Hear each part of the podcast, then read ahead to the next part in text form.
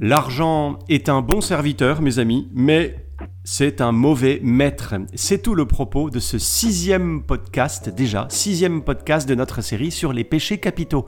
Bonjour à tous et bienvenue. Ici l'abbé Pierre Amar et aujourd'hui, je vais donc vous parler d'argent.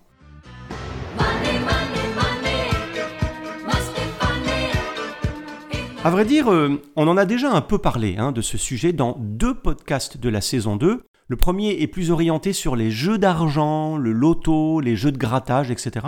Et l'autre évoque l'utilisation juste et responsable de l'argent. Je vous y renvoie volontiers, même si aujourd'hui, je voudrais prendre un autre regard et évoquer avec vous le lien désordonné qu'on peut tous avoir avec l'argent. Ça a un nom, ça s'appelle l'avarice, et c'est un péché. J'imagine que mes confrères du Padre Blog m'ont demandé de traiter ce sujet parce que je suis, figurez-vous, justement, le trésorier de Padre Blog. J'espère euh, ne pas être comme Don Saluste hein, dans La folie des grandeurs, ou alors euh, comme Picsou, ou encore comme Harpagon. Vous vous souvenez certainement hein, de ce personnage célèbre de Molière dans L'Avare. À l'école, euh, on a tous étudié la fameuse tirade de La Cassette, ce monologue euh, très bien écrit où Harpagon ne pense qu'à sa cassette remplie d'or qu'il avait enterrée dans le jardin et qui a disparu. Écoutez cet extrait euh, qui va vous rappeler des souvenirs interprétés par Louis de Funès. Hélas, mon pauvre argent Mon pauvre argent Mon cher ami On m'a privé de toi, et puisque tu m'es enlevé, j'ai perdu mon support. Ma consolation, ma joie, tout est fini pour moi. Je n'ai plus que faire au monde. Sans toi, il m'est impossible de vivre.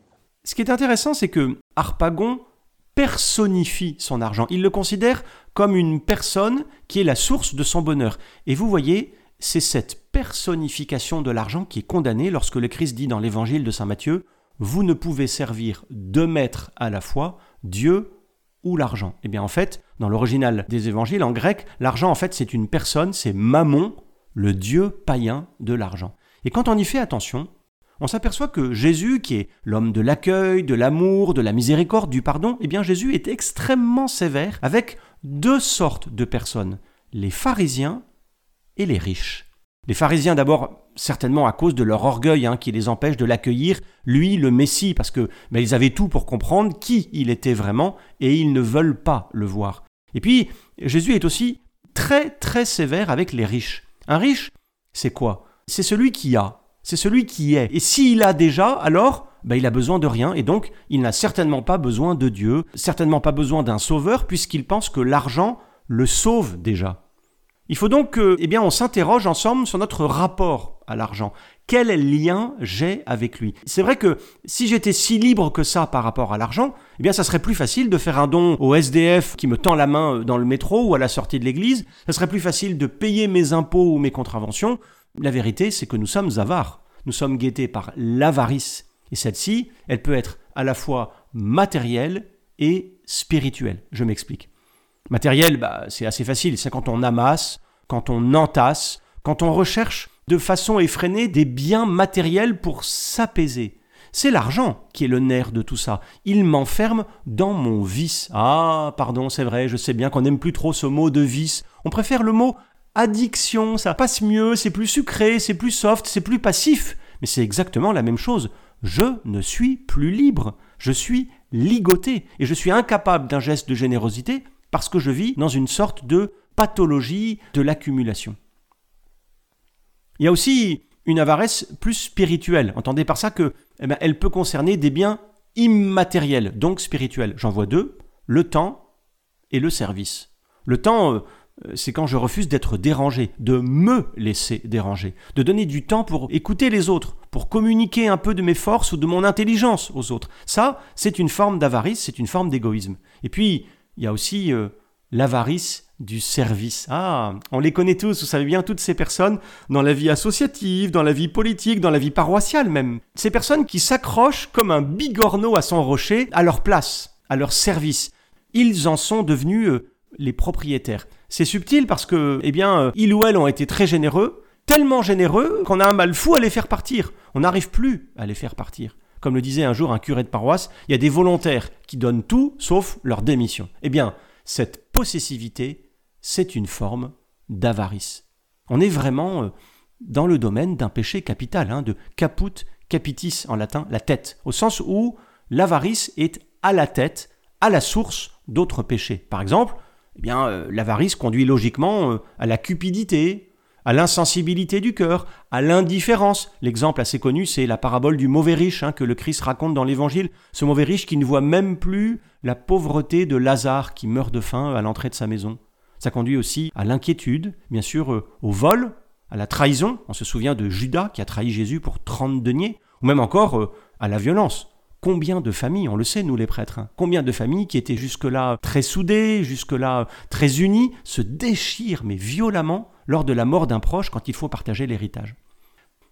Montons un peu d'un niveau, parce que à un niveau plus global maintenant, à l'heure de la mondialisation, c'est bien sûr encore l'avarice qui produit euh, des inégalités scandaleuses, celles que le pape François dénonce souvent. Par exemple, sans être communiste, je peux vous garantir d'ailleurs que c'est pas trop mon genre, mais sans être communiste, peut-on accepter décemment que la moitié de la richesse mondiale soit détenue par 1% de la population? C'est choquant.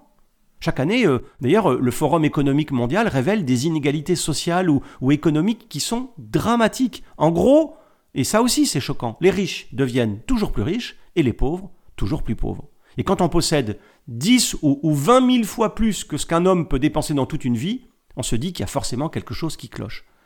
Et on s'interroge. Qu'est-ce qui se cache derrière tout ça? Est-ce que c'est pas la peur de manquer, la peur de l'inconnu, la peur d'un lendemain obscur et, indéfini, la peur de la mort finalement.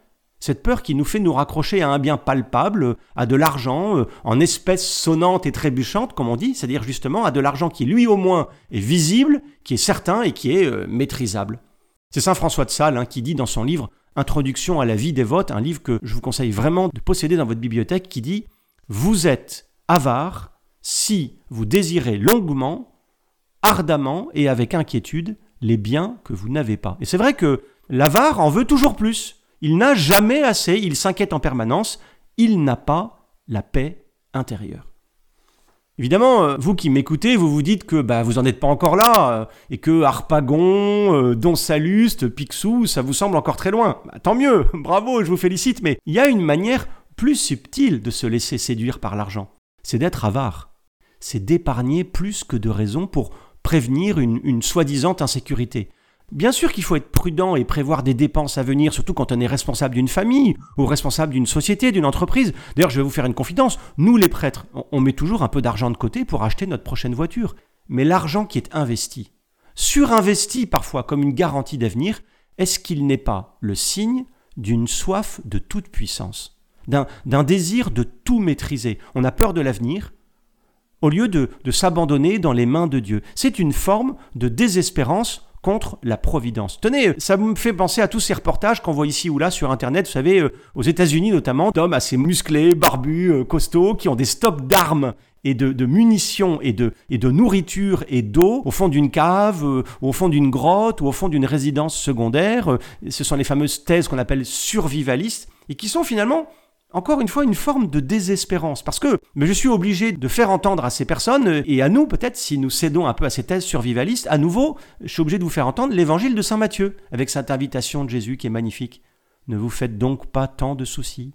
Ne dites pas qu'allons-nous manger, ou bien qu'allons-nous boire, ou encore avec quoi nous habiller. Tout cela, les païens le recherchent. Cherchez d'abord le royaume de Dieu et sa justice, et tout cela vous sera donné par surcroît. Votre Père céleste sait que vous avez besoin de tout cela. Ne vous faites pas de soucis pour demain. Demain aura souci de lui-même. À chaque jour suffit sa peine. Voilà, avec euh, ce texte d'évangile, hein, eh bien, il faut quand même que je vous propose, avant de nous quitter, euh, bah, quelques solutions pour, pour sortir de l'avarice, parce que ces solutions, eh bien, elles existent. En voici trois, au moins trois.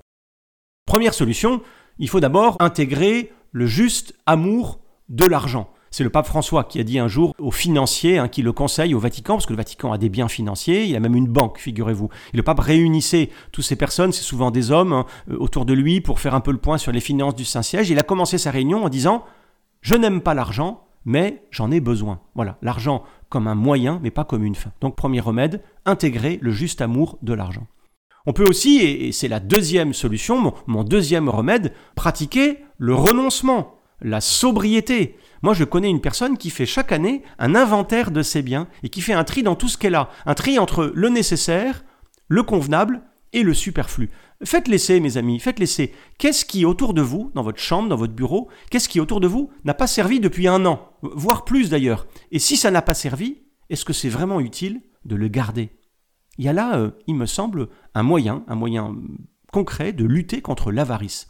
Et toujours en lien euh, avec ce renoncement, je pense bien sûr aux parents qui nous écoutent et à la nécessaire éducation à la frustration. La nécessaire éducation de leurs enfants à la frustration, de parfois leur dire non. En fait, de les éduquer à ne pas avoir tout et tout de suite. Parce qu'il y a des noms qui font grandir. Il y a des noms qui préparent d'autres noms, les noms de demain, qui seront précieux et qui seront utiles. Et d'ailleurs, euh, entre nous, puisque l'activité professionnelle est la source de la rémunération, il faut aussi parfois savoir s'arrêter, mettre un frein à la dictature du toujours plus. C'est une des raisons euh, pour laquelle l'Église est contre le travail du dimanche, figurez-vous. Bien sûr, euh, d'abord pour honorer, pour louer Dieu, pour aller à la messe, pour prier, mais aussi pour marquer un jour de répit, pour vivre une halte hebdomadaire, bah, pour que la vie se réduise pas à produire et à consommer. Je vous renvoie pour ça à un article de Padre Bloc qui s'intitule Repos du dimanche, une digue d'humanité. Et puis la troisième et dernière solution, entre autres, hein, c'est bien sûr bah, de donner. De donner, particulièrement à ceux qui sont pauvres, à ceux qui n'ont pas. Et parfois même, si on n'a pas d'argent, tout simplement, euh, bah, de donner un sourire, de donner une parole, c'est déjà énorme. Voilà, vous savez tout ou presque sur l'avarice. Moi je crois euh, profondément que ben, c'est sur la croix que Jésus a racheté tous nos péchés d'avarice. Quand il était euh, dépouillé de ses vêtements, quand il était nu, abandonné par les apôtres, il a même été privé de la consolation, parce que il pousse, hein, vous savez bien, ce cri déchirant sur la croix. Mon Dieu, mon Dieu, pourquoi m'as-tu abandonné? Il faut vraiment croire que la croix peut nous guérir de nos attachements démesurés au bien de ce monde, qu'elle peut nous sauver de toutes nos cupidités. Il faut vraiment croire que depuis la crèche jusqu'au calvaire, c'est-à-dire d'une pauvreté à l'autre, Jésus s'est fait pauvre pour nous enrichir de sa pauvreté. Voilà, merci hein, d'avoir écouté ce podcast. Courage, courage à tous dans cette lutte contre l'avarice. Continuez bien sûr à nous poser vos questions sur les réseaux sociaux. Abonnez-vous pour ne surtout pas manquer nos prochains contenus. Et moi, je vous dis à bientôt.